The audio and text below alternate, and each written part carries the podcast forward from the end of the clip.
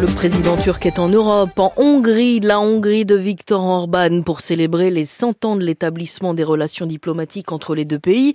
Les deux, dirigeants ont en commun la pratique d'un pouvoir qui muselle la presse et l'opposition. Marie-Pierre Véraud, vous êtes à Istanbul.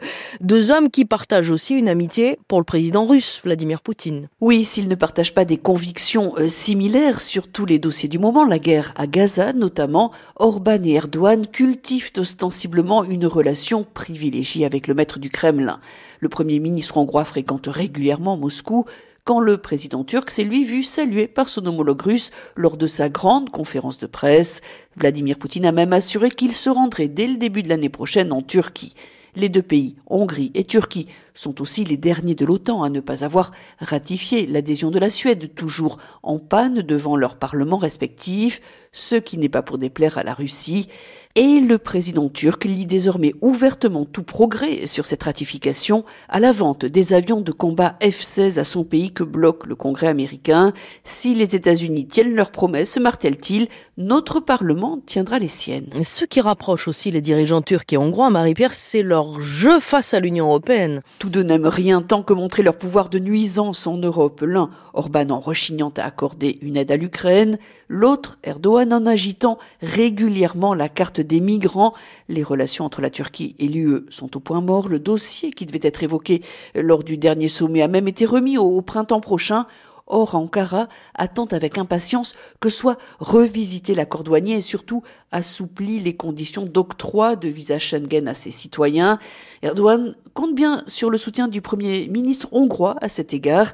La presse pro-gouvernementale se réjouit ici que la Hongrie, qui appuie une adhésion de la Turquie, prenne la présidence de l'Union au second semestre de l'année prochaine. Mais il sera euh, surtout question publiquement des échanges bilatéraux. L'objectif, c'est de multiplier par deux le commerce bilatéral qui pèse 3 milliards de dollars et d'approfondir le partenariat stratégique, particulièrement dans le domaine de l'énergie, sans oublier l'Afrique terrain de chasse des entrepreneurs des deux pays. Alors justement, merci Marie-Pierre Véraud. En Turquie, on quitte les, rives du Bosphore pour celles du Danube. Florence Labruyère, vous êtes à Budapest où la question énergétique justement euh, a été au cœur des entretiens. Oui, un contrat important vient d'être signé entre les deux pays. Euh, Budapest va acheter à la Turquie 300 millions de mètres cubes de gaz. Euh, rappelons que la Hongrie est un grand consommateur, hein, puisque les deux tiers des Hongrois se chauffent au gaz, et surtout au gaz russe. Alors la Hongrie en importe déjà via le gazoduc Turkstream, qui transite par la Turquie.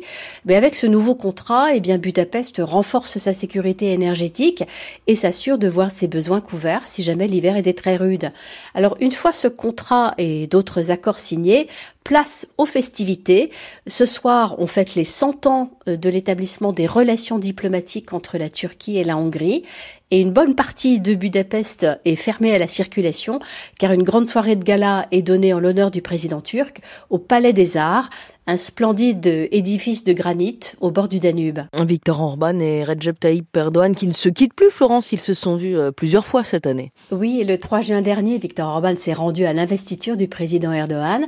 Et puis en août, c'est le chef de l'État turc qui est venu euh, en Hongrie assister aux championnats mondiaux d'athlétisme.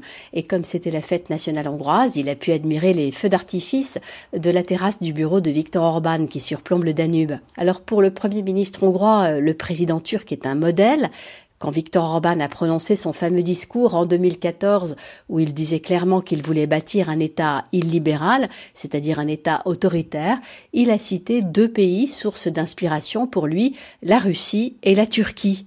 Et aux yeux du dirigeant hongrois, eh bien la Turquie incarne la croissance, la réussite économique et le président Erdogan, qui est au pouvoir depuis 20 ans, est un exemple de longévité politique que Victor Orban espère bien imiter.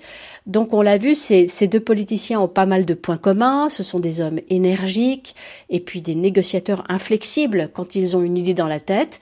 Ce sont deux hommes à poigne et ils se ressemblent à tel point que Donald Trump les a récemment confondus.